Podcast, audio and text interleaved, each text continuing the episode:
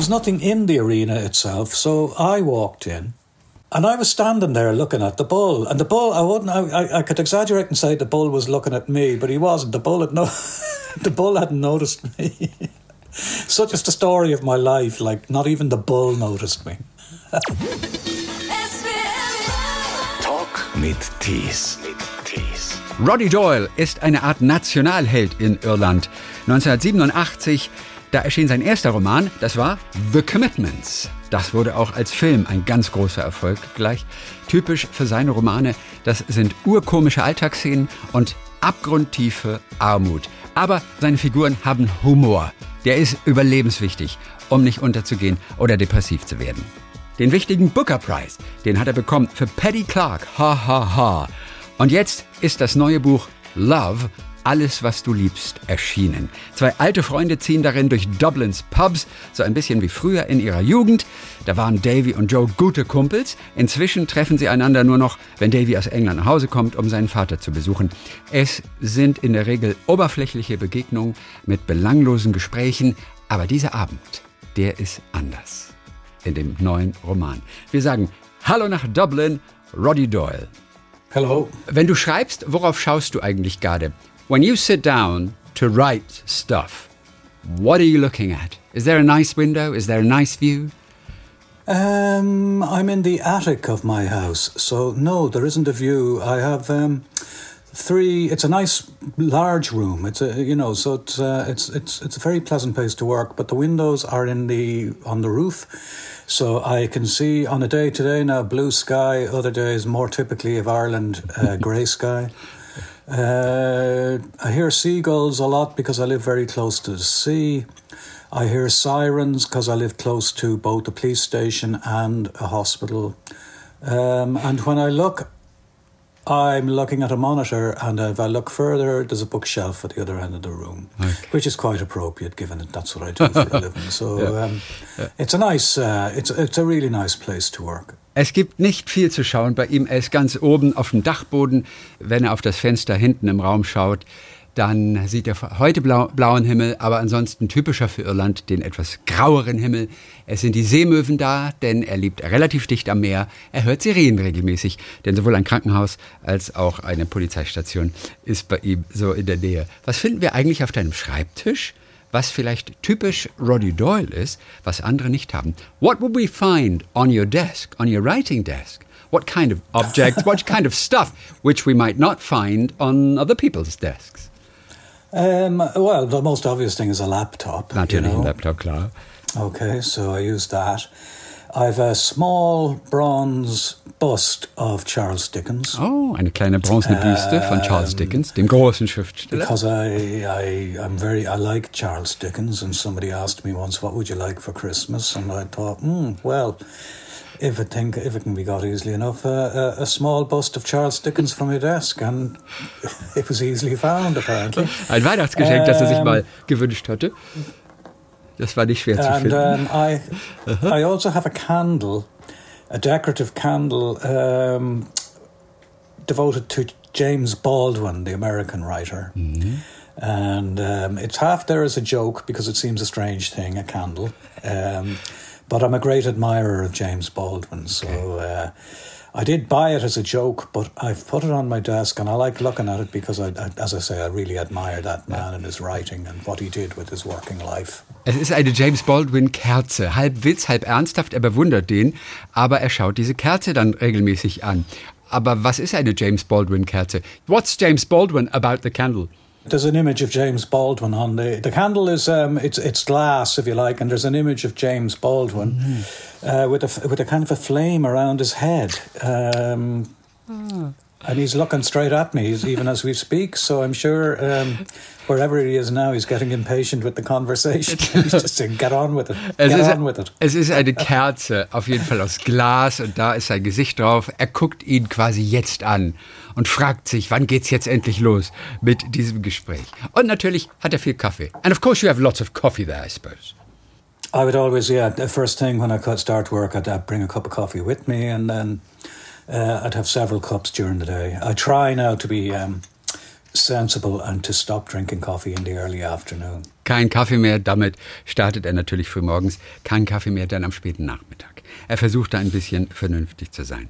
Das neue Buch von Roddy Doyle heißt Love. So that's the new novel.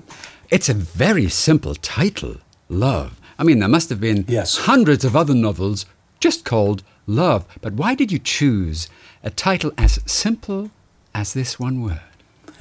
Just for that reason, really, because I suppose it's maybe the most overused word in the English language. I can't speak for German, but um, it's in half the pop songs ever written.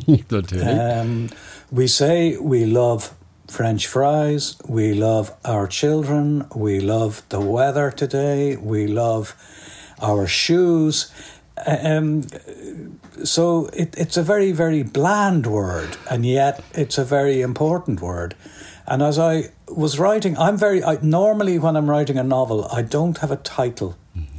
early on. But quite early on in this, I was calling the book Love because it's about different kinds of love. There are two men who are have known each other for decades, and so does, it's their love for each mm. other, and then it's their love for their spouses or ex spouses, and there's also their love for almost like a mythological woman, um, a young woman that they both kind of adored from afar when they were about 20, which would be 40 years ago. And it's Yeah. a it's it's a love of almost of an ideal woman, a woman that they don't necessarily know. They knew she was flesh and blood, she existed, but they didn't actually know her. She played the cello, and they loved the cello. Yeah, which made her so exotic, so exotic because these men did not come from a, a, a world of uh, classical music. You know, they'd never learned how to play instruments. They're not from that part of the. Their background is more working class, and um, so they. They were in a. They, they made this pub on a, in a different part of Dublin, more or less their home for a few for a few months, and uh, they envied in a way the the ease with which people could move and the way they dressed, and they saw this woman with a cello and her and friends with her with their violins, and they'd never seen an orchestra at work, so this was a totally new world for them. Also es geht auch darum, was sozusagen das Alter und wenn wir alle altern, was das mit uns macht und was das mit einer Freundschaft macht. So it's about Joe and Davy, two old friends who meet at a Dublin pub, reconnecting after a long time, hard drinking. One has a, a secret, the other one has a sorrow he usually doesn't talk about. So it's also a time of revelation. It's about friendship and how aging and how time takes its toll on a friendship. So, what do you perceive? What toll has, has aging, has getting older, taken on you? What might also be reflected in the novel? Well, in it's not an autobiographical novel in any real sense, uh, but when I was writing it, two things happened or were occurring as I started the novel. Yeah. My mother, who was 92 at the time, fell ill and she didn't recover. Okay. Seine Mutter wurde So, krank mit 92, hat sich auch nicht mehr erholt davon. Mhm. So myself and my three siblings tried to look after her for the last months of her life. And I think a lot of the book is informed by that. She died in the local hospice, uh, very carefully looked after, which was good for the last month, for the last week rather of her life, because we could just sit and keep her company and each other company instead of worrying about her medication or whether we were doing anything right. And it, it allowed us just to prepare to grieve, I suppose. So there was that going on. But more importantly, in terms of the book, perhaps, now I'm not in, in any way making my mother's death a less important event, but one of my best friends was diagnosed with cancer. Um, I had known him since we were 12, and we met in the first few days of uh, high school, secondary school. And we'd been very close friends since then, um, which would now be more than 50 years. And um, at the same time that my mother fell ill, he was diagnosed, he had a brain tumour. and he died soon after my mother, about six weeks after my mother. So mortality was right at the front of my mm. consciousness. And my friend's decline and death was utterly shocking because he was within a month the same age as me. I, and I think he, both imagined that we'd stroll into old age together. We went to gigs, we went to football, uh, we'd seen our, our children grow up, and uh, suddenly I realised that that wasn't going to be the case. He wasn't in any pain, mm. which was which was a huge comfort. Mm. Uh, he was never in any pain, but you could have a conversation with him, but you'd have the same conversation all night if you wanted to. He was a big Bob Dylan fan, mm-hmm. and we'd talk about Bob Dylan. And an hour later, I could introduce the topic again, and we'd talk about Bob Dylan. The same conversation, the same interest. He'd he'd recite the lyrics. He was, you know, he had a uh, even in hospital. He had um, he was he was listening to Dylan and to Springsteen and the other people, Stevie Wonder, mm. and uh, but he died, and I hadn't been doing much writing while my mother was ill, and when Ronnie, my friend, died, I rushed at the novel, uh, and I the the story of the two men and their friendship became much more urgent, mm-hmm. because in a way, these two men now the same age as myself, don't really know each other anymore. One of them lives in England, so yeah. spent more than half his life outside of Ireland. And it's touch and go throughout the night whether these men will ever see each other again because they keep arguing. They don't agree with what happened 40 years ago. They don't particularly like each other at moments during this uh, thing. One of them, Davy, the narrator, is several times tempted just to pretend to go to the gents mm. and just keep on walking out of the pub and never come back. And he has another reason why he shouldn't, you know, he should be elsewhere. But the challenge for these two men is to try and you know, and maybe getting drunker it makes it easier, but it also makes it trickier. You know, but they get drunker and drunker. They're not. They don't do much drinking anymore in their lives, but they're reliving their old days, if you like and uh, literally going from the to the pubs that they used to go to when they were much younger men. Mm. And the challenge is, can they maintain this friendship? Will they want to meet again? And that's where the urgency. I wrote it extremely quickly, uh, very unusually for me. I was finished the first draft in about three months, okay. and normally it's a matter of years. But I spent a long, long time editing it. Mm. Um, but I think it was the strange energy that give, grief gives you. Mm that I was able to put it into writing the novel. I felt in a way I can do something constructive with this instead of just feeling, in the case of my mother, very sad.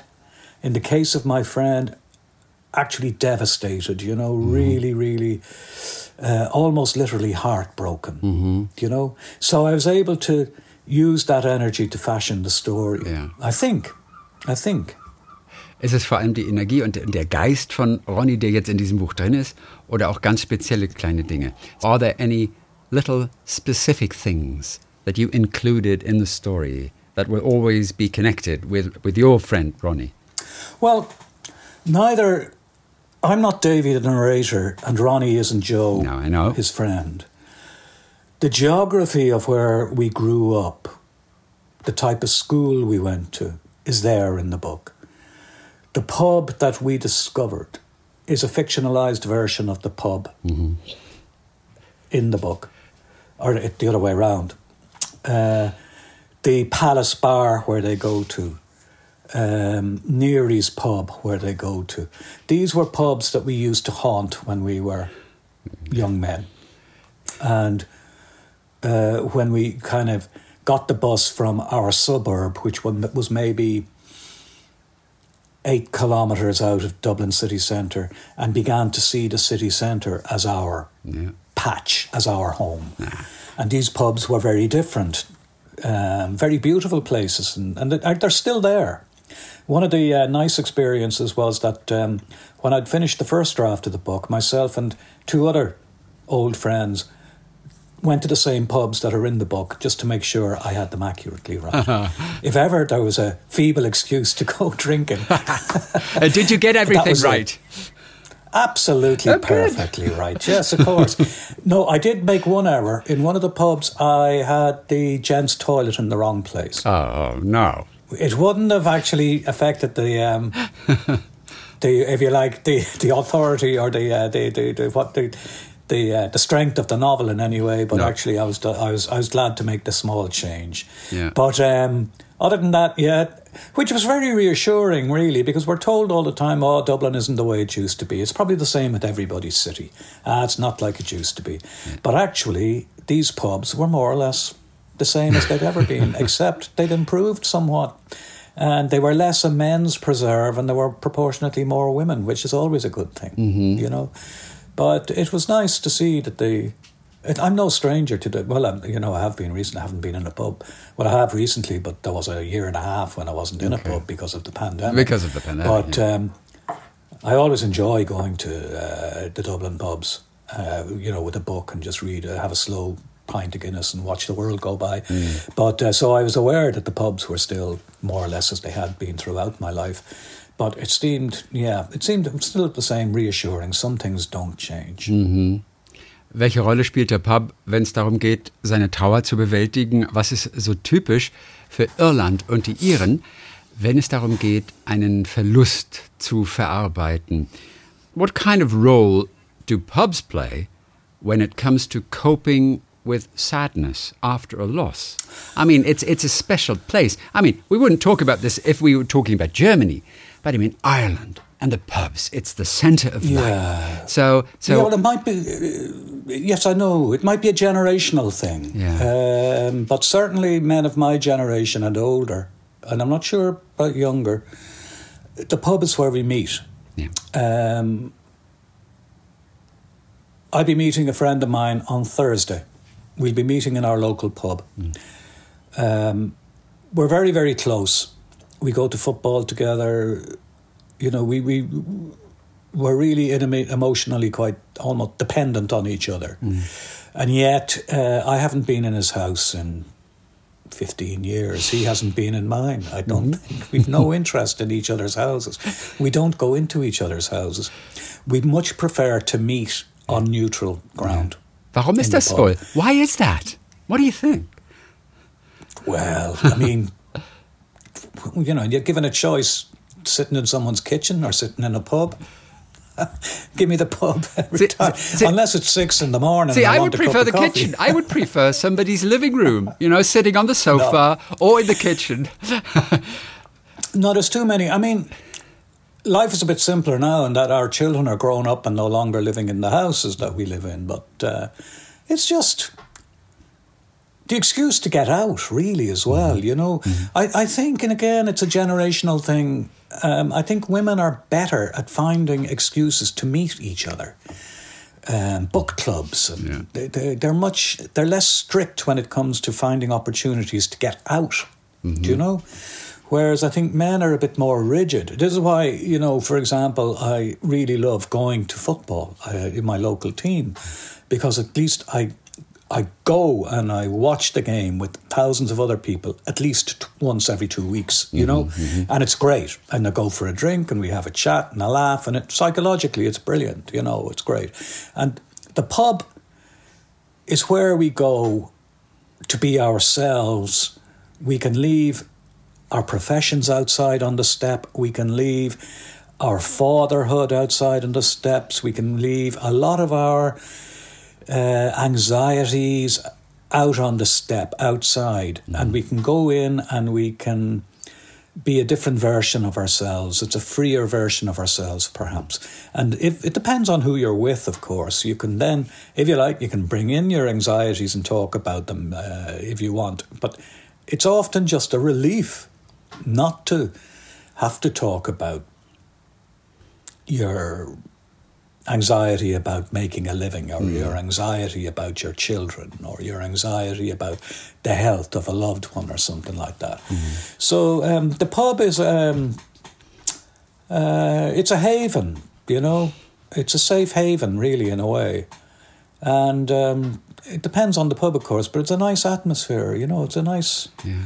I prefer, you know, there are a few pubs that don't have televisions on all the time, that uh, don't have music blaring all the time. Um, yeah, so it's a place where even just sometimes if you've only got a nodding acquaintanceship with somebody, you know, it, even just nodding hello and saying how are you? without necessarily wanting the answer in any great detail, that human contact is really uh, it's quite important, and I think an awful lot of men missed that during the lockdowns. Ja, throughout natürlich, jetzt wo der so, so wichtig ist. Now, a place as important to the Irish as the pub. I mean, this place was closed down for a year or a year and a half, well, for most of the time. Yeah. Anyway, what, what has it done to the Irish psyche? What, what, what was happening to your friends and acquaintances?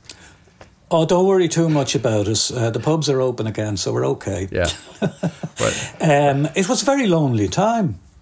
Again, I can only talk on my own behalf, and maybe on behalf of a few other people I know. But it was a, and I think it would, you know it was the same with everybody, really, male or female, because um, cafes were shut, everywhere was shut. So, uh, and the weather is, uh, you know, particularly in the early months of this year, January, February, March, I felt it particularly low because in, in, outside my immediate family, I saw no one really for months. yeah. And I, you know, I work alone, so in a way, I've been trained for this kind of isolation. But there's a huge difference between uh, working alone and being forced to live alone. You know, and I wasn't alone per se, but I wasn't, you know, uh, I wasn't seeing any of my friends. Yeah. Uh, so it was very, very. Uh, I think anybody, you know, uh, uh, throughout the world would be saying the same thing, presumably, that it was very, very difficult. Uh, less so now. Yeah. I was in Belfast recently for a couple of days. Belfast is about two hours on the train north of where I'm sitting now. And it was such a pleasure just to be wandering around a different city, listening to a different accent. Uh, brilliant, really, really great. Good for the soul. So, getting back to being able to uh, talk face to face to a friend rather than on the phone is a huge thing. A huge thing. Es gibt ja sowas wie das Zoom-Bier, das man zusammen getrunken hat dann vor dem Bildschirm. Aber das ist auch nichts für euch. There is this kind of Zoom pint thing. Were you doing it with friends? It wasn't very exciting, was it? Yeah, yeah, tried it. Um, we tried it for a while. Um, uh, you know, they, they, people kept saying Zoom is better than nothing, but I'm not convinced. but we did actually at times meet in a park. We were like teenagers who shouldn't be drinking at all. We'd meet in a park, get a cup of coffee, and on the way, one of us would have gone into a, a liquor store and bought um, a small bottle of whiskey, and we'd put it in the we'd put it in the coffee, and in the freezing cold, uh, we would stand around chatting to each other for about an hour before we kind of lost touch with our our hands and feet and decided we had to get home quick before we expired. So, um, but that was that was much more fun than Zoom. Much more fun. Even cycling through the snow to get to to get to uh, meet a friend in the freezing, freezing cold in you know late late uh, late February, which seems Yeah. always to be the coldest time of year. Uh, that was much better than the Zoom stuff. Yeah, definitely. Roddy Doyle, den wir ein bisschen kennenlernen hier und auch mal schauen wollen, wie er arbeitet, wie er schreibt. Let- Let's just look at your writing. I mean, when you were writing the first four novels, als er die ersten vier Romane schrieb, da hat er noch als Lehrer gearbeitet. You were still working as a teacher. I think it was English Yeah. and geography, as far as I remember. Yeah, you've done your homework. Of course I have. Thank you, Mr. Teacher. Okay. I mean, ten out of ten out of ten. Well done. Yeah, I mean that, that was kind of a, being a teacher is, is that's really a noisy job. Aber dann hat er sich entschlossen, ganz alleine zu Hause zu arbeiten und plötzlich war da nur noch Stille um ihn herum. But all of a sudden, when you were just working as a writer, sitting there all by yourself uh, at your desk, you know, it was, I mean, it, it was a total change. It was all quiet all of a sudden. Now, how was that to you in the beginning? Um, it was. Uh, it wasn't difficult as such. You must have asked yourself, am I still have- alive? It's not noisy anymore. Am I still no, alive? rarely not, rarely that. I did have difficulty with the silence for a while. At this stage, I'm trying to think. 1993. In other words, you know, there were two children in the house that hadn't started school yet. Okay. Um, so there was never it was never utterly silent, and we were living in a much smaller house than the one I'm living in at the moment. So um, silence wasn't really there, but nevertheless, having all day to write was um, all year. You know, was um, new, and also the day felt very very long because I wasn't in constant contact with you know, the average working day, you'd be in some sort of contact with hundreds of teenagers and maybe up to 40 adults, if only to say hello, you know. And suddenly I was saying hello to nobody except my two children. Well, I've three, but there were two at the time, and my wife. And um, some, if I went down to the shops to get a bottle of milk or something, but other than that, so that was a bit difficult to fill. That's when I started listening to music uh, or playing music as I worked not necessarily listening to it, but playing it because it filled the room with uh, with noise, with good, you know, with beautiful noise. In most it depend on, you know, Was the risk Sometimes What the, kind of music? The noise is less What kind of music? At first, I tell you, at first, I didn't want to play rock and roll because I thought it would be too distracting. Uh-huh. Music with lyrics, pounding drums. I didn't want to do that because I thought I wouldn't be able to work and listen to that. Yeah. So I started listening to classical music at first, but I, I found it too familiar. Even though I wasn't, I didn't know much about classical music. Every time I played something by Beethoven or Mozart or the, the great figures of the 18th and you know early 19th century, I'd I'd say, I've heard that before. It was either in a movie or mm. an ad for wool or cheese or, and it, it I found it a bit, you know, I don't know, dull. So I started listening to at first people like Philip Glass, the great minimalist Ah, okay. composer, Steve Reich. Yeah. These the energy in those in their music was fantastic. The repetitive nature of the music seemed to to give me um, great energy for working. I began to then you know just explore. These days, I listen to a lot of jazz as I work, mm-hmm. and it's great because the lyrics seem to distract me a lot. Yeah. So, you know, a lot of the jazz, there's no lyrics, which is great. So it's just the instruments. And there's a, a, a good mix between, if you like, the predictability of, a, of the rhythm, but the unpredictability then of what the, the, say, the saxophonist or the piano player or whatever will do with it as well. And um, it's, a nice op- it's a nice opportunity to kind of acquaint yourself with the style of music because I, I'm, I'm, I, I, I work you know, five days a week in this office, you know, usually about seven or eight hours a day, sometimes less, sometimes more.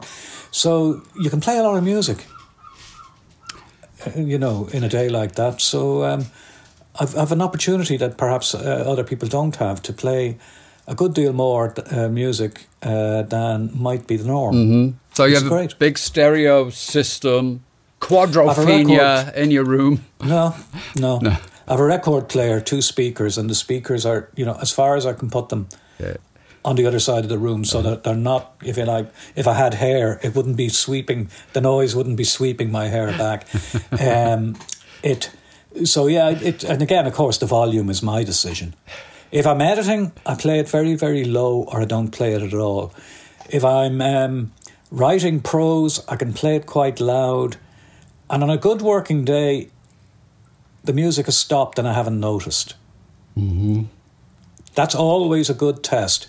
So I don't exclusively play records, but if, for example, I was playing a record and it's you know on average uh, twenty minutes per side, and I'm playing say um, John Coltrane or Charles Mingus, and uh, I realise oh there's no music because I've been concentrating so hard on what I'm doing. And very often when I look at that again the following day or maybe a week later, it's not bad. It's actually quite good because I've been concentrating on it completely and utterly. Yeah. And um, it must be, I mean, no insult to John Coltrane, but if um, if I hadn't noticed that he'd stopped playing his his instrument, I must have been my mind must have been elsewhere. So Yeah. yeah, that's that's my that's my unscientific sign of a good day's work. If I don't realize that the music isn't playing anymore. Wann fängst du dann an, in einen Tunnel tatsächlich auch zu kommen? Der kommt ja irgendwann und dann schreibt man einfach noch und wie muss man sich zwingen, einfach dann irgendwann mal wieder aufzustehen, um auch was zu essen? When do you start entering a tunnel? Because at one point you will you will start to just just focus on the writing and and, and, and just Hmm. be there. Do you, do you sometimes have to force yourself to, for, uh, to to to do a lunch break, or would you just continue Um, without noticing? Just bomb. I know you work from nine to six. Do you work straight through sometimes? yeah. No, I'm not as I'm not as um, I'm not as what would you say as strict about that anymore. Okay. Uh, but I do broadly. I'm available for work between those hours. Not necessarily there, but I'm available for work. Um, and it depends really. Uh, if I'm working on the first draft of a novel, it doesn't take much for me to get up and go and have my lunch. If I'm editing a book, I would almost prefer to starve than get up and move away because I'm there's a certain there's a different type of energy goes into editing, and um, I'm much more feverish. I think somehow uh, when I'm editing. So I realised that uh, you know if I don't eat, I won't be able to concentrate properly. So I'm quite sensible. Plenty of fluids, etc., as if I'm an athlete, you know. Oh, right. uh, but I don't. Um, yeah, it, it's. Uh, I'm quite disciplined, you know. And, and there's a radio program, a talk radio program here in Ireland at about two o'clock or thereabouts. And sometimes, if you want to kind of capture what other people in the country are being excited about, uh, you turn it on, and um, it's almost like doing research, you know. Uh, I find it useful. So I often allow myself to have lunch at the same time this show is on that I can it, I kind of I can entertain myself and actually keep in touch somehow without necessarily going outside that particular day. Und wenn du redigierst, also korrigierst auch teilweise deine Bücher, dann, dann bist du ja besonders konzentriert. Bekommst du dann noch die Wildgänse mit, die im Winter immer um 4 Uhr nachmittags und danach kann man die Uhr stellen, an dir vorbeifliegen. So when you are in that tunnel, do you still notice the geese flying by your house at 4 o'clock in the afternoon? Oh yeah, yeah, yeah. I love. Um, it's uh, it's almost they're announcing to me the geese. It, it's uh, they they haven't arrived yet this year. They come from somewhere in Canada, I believe, and they stay then on a nature reserve very close to where I live. I I live, you know, quite close to the city centre, but there's a nature reserve. If you like, I'm three kilometres from the city centre. There's a nature reserve two kilometres in the other direction. So that's the way Dublin is constructed.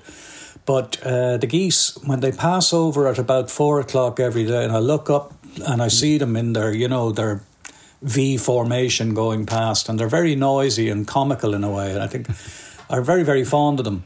But it, it, it, to me, the geese warn me you'd want to get a bit of work done now because the working day is nearly over. and I believe that's why that's their purpose. That is their purpose. I mean, um, I'm an atheist, but if there was a God, that is why God invented geese to travel over my house in the winter when it's getting dark very early, just to forewarn me. Get a bit of work done now, Roddy, so that um, you know you've been lounging around looking at the football news on the BBC website. It's time to it's time to concentrate on the work. So that's why geese are on Earth. Sind die Gänse auch irgendwo schon mal in einem Buch aufgetaucht? Hast du sie dann mit reingeschrieben? So have you ever included the geese in, in, in a passage of one of the novels or short stories or... I'm sure I have, but I can't remember. but I'm sure I have. Seagulls feature a lot Yeah. in my children's books. I've written books for children. Seagulls do feature a lot because they've been sounded. They've been a. I, I grew up close to the sea and I lived close to the sea. Of course, Dublin is you know on the sea, so um, seagulls have been part of the soundtrack of my life all my life. You know, so they tend to feature I wouldn't be surprised if I. What a strange thing to do! Read all the books I've written and underline the seagulls. But I think there's probably a seagull in virtually everything I've ever written. and it may well be that this interview will be interrupted by a seagull Yeah. because they come right up to the windows and they peck at the glass and look in at me now and again. You know, that's the way they are. Also es ist nicht immer so viel Biografisches bei ihm drin. Er denkt sich das meiste aus. Dennoch gibt es eine Kurzgeschichte, da habe ich gehört, es sei etwas Biografisches. You once wrote a short story about a man who accidentally ends up in a bullfighting ring as the bull is let Yeah. out. Somebody told me that story has a true background. Is that true? It does, yeah. Really? So tell me all about Yeah. it. It sounded so made up. No, no. It was, um, I remember the following morning asking friends, "Did that actually happen?" and they confirmed, "Yeah, it did." Um, we had been, we were staying in a, a town close to Valencia, in Spain. A friend of mine and his brother own this house, and it's not a tourist area; it's inland, and it's more like a small working town, if you like. Mm. Uh, there are factories, and uh, it has a different rhythm. Mm. Uh, and every August, I think it is, there's this um, uh, festival that involves releasing bulls onto the street. Mm. You know, a smaller version of the one that I can't remember the one that's I you know world famous. Yeah, Pamplona or something like that. Yeah, yeah. it's not that a smaller mm-hmm. affair, but for a few summers in a row, we we timed our trip to that place to coincide with this festival. And there's a small bull ring which they erect, and I, presumably a bit like a circus. It goes on to the next town after the week. Yeah. But there was one day we went into Valencia city itself, and we were wandering around and had a great old time. Uh, four of us, and. Uh, came back to the town and you know at about two in the morning we were strolling past the bull ring and we realized oh it was open and we you know looked in and the lights were on and there were people sitting on the benches. Uh, very quiet, but it was, you know, it was open for business. So there was nothing in the arena itself. So I walked in mm. and I was standing in the centre of it looking at the, you know, with the wisdom of a drunk man. And a far door or uh, a large gateway opened and a truck reversed in the driver got out, opened the back of the truck, and a bull came out. And it was like exactly like the bull you would find on a bottle of wine. You know, one of those cliched uh bulls with the classic horns. And I was standing there looking at the bull, and the bull. I wouldn't. I, I could exaggerate and say the bull was looking at me, but he wasn't. The bull had no. the bull hadn't noticed me. Such is the story of my life. Like not even the bull noticed me, but then this guy with a brazier, uh, you know, a flame, went across to the bull, and I then noticed that there were kind of wooden frames on the bull's horns, and he put. He lit the horns, you know, not the horns themselves, but suddenly there was flame lifting out of the bull, and then the bull started moving. And I was still, I was intrigued by this if I'd been, you know, it was appalling in some ways, but fascinating in other ways as well. And people started cheering, and uh, I, I then this friend of mine tapped me on the shoulder and said, "You might want to think about getting out of here." and then I realised, oh yeah, this is dangerous. The bull was moving at this stage, so I turned around and immediately fell. But I was up quickly and then ran um, it's funny, you know, I thought my running days were over at that stage, but I was able to run because at this stage I realised it's really not a good idea to be in a bull ring when you're not a trained uh, toreador or matador. Yeah. So um, we got out and um, didn't stay. The bull was released actually. The bull went out the, the, the exit and was running around the streets, and people were running after the bull. But we didn't follow at that stage. We'd seen that done before. Yeah. We went and we were laughing on the way back to the house, and the following day wondering, did that happen? And there was a clarity to it, and it was brilliant. You know, I had no regrets whatsoever. A silly thing to do in many, many ways, but actually um, fantastic. Es ist eine wahre Geschichte dahinter. There is a true story behind it. Amazing. Yeah, absolutely amazing. Yeah. Okay, so last thing, about the commitments, your very first novel, so lots of listeners know the film at least. Just yeah. tell me briefly, how did that story come to you? I mean, it was your very, very first novel. Were you a music well, freak at the time, apart from listening to Bob Dylan? Well, I suppose you, you, listen, I, you listened to Bob was, Dylan as well. Uh, I've always been a huge music yeah. fan, you know, and um, I'd been writing. I wrote The Commitments in 1986, and I'd been writing in a disciplined way since 1982. Got into the discipline of writing a bit every day. Yeah. And I wrote a novel that's never been published. And there's a there's a copy of it in the National Library here. I've an, uh, my I, I gave I donated mm. and will donate all my archival stuff, yeah. you know, to the National Library here in Dublin and there's a copy of it printed out, and they have it. And I've no interest in reading it again. It's mm-hmm. it's not very good because I didn't. It, actually, it's terrible because I didn't really know what I was doing. But when I started the commitments in very early January, it would have been 1986. I was trying to recapture the spirit of a lot of the young men and women who I used to teach. Mm-hmm. And I wanted it to be a big band, not just, you know, as it would have been the case in 1986, three or four young men. I wanted to have men and women. I wanted a, a brass section so there'd be more members to the band and as many as possible without it being beyond my control. Mm-hmm. So I just thought soul, you know, would be you'd have backing vocalists, you'd have the horn section, uh, you could have an older member of the band who played a trumpet, a somewhat old fashioned instrument, mm. you know, so he could go back decades and either be involved with some of the old greats or claim to have been involved with some of the old greats. So as the story developed, it became bigger and bigger and bigger. Not, it's a very short novel and it's a very simple story really deliberately a very sh- simple story. But I think I was laying the rules for future writing by deciding to concentrate on dialogue, for example, mm. not to worry too much about physical descriptions of yeah. characters because, first of all, they didn't interest me, and secondly, they just got in the way, you know if a character was going to respond to something that somebody had said, the last thing you need really is a description of his height and um, mm-hmm. hair color. Yeah. it doesn't seem to matter. You just want him to speak. So I was learning as, as I was writing and making up my own rules as I was writing. So it was a.